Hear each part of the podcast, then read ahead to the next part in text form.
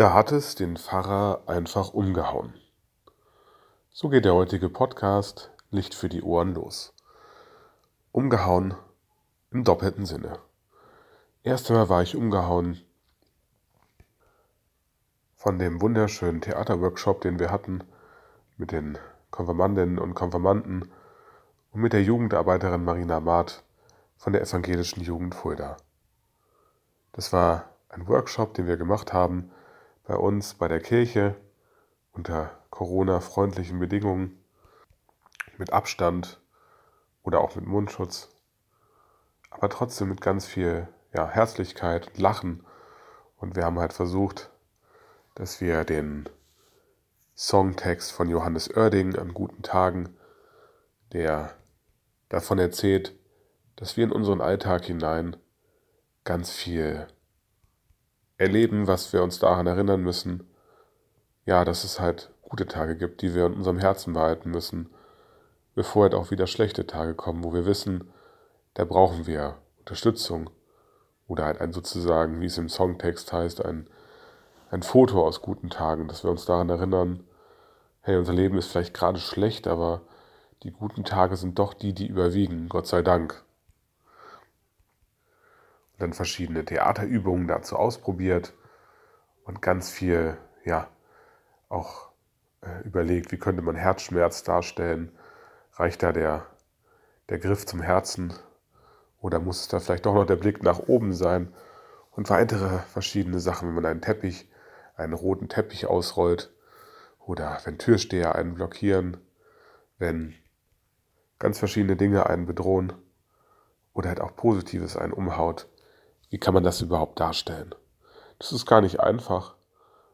Äh, und ich musste auch selber ganz häufig überlegen, wie ich es darstellen würde.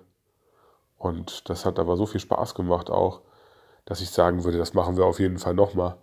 Vielleicht nicht unbedingt wieder zu demselben Lied, weil es soll ja auch immer wieder was Neues sein, aber zu einem kleinen Theaterstück oder auch mit Kindern oder mit Erwachsenen. Theaterspielen hat mir schon immer ganz viel Spaß gemacht wie ich auch schon an anderer Stelle ausgedrückt habe. Und diese Leidenschaft hat sich dieses Theater-Workshop sozusagen neu entfacht.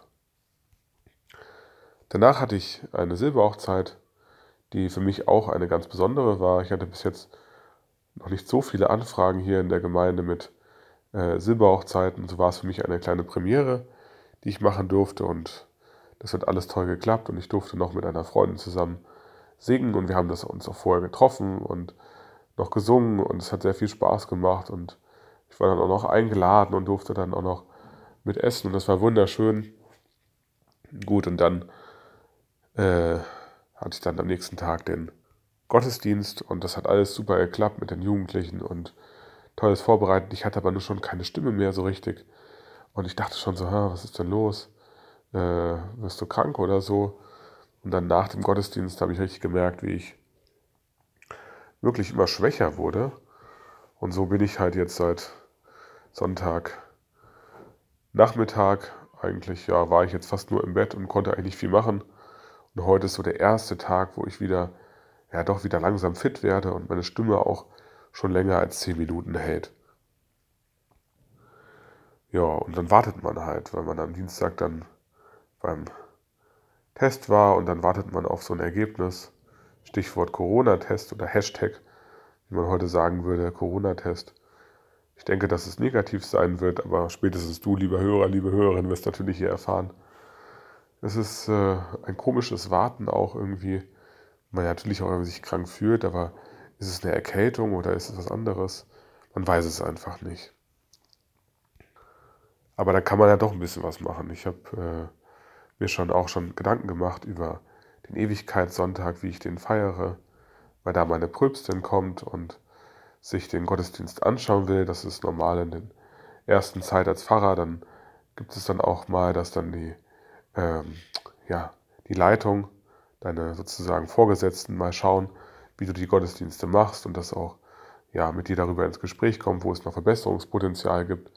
Das finde ich total schön, dass ähm, dass man da nicht auch allein gelassen wird, sondern dass auch Menschen sich das anschauen von der Kirchenleitung und dann sagen, ja, da und da gibt es noch Verbesserungspotenzial und da kannst du vielleicht mal eine Fortbildung machen und so weiter.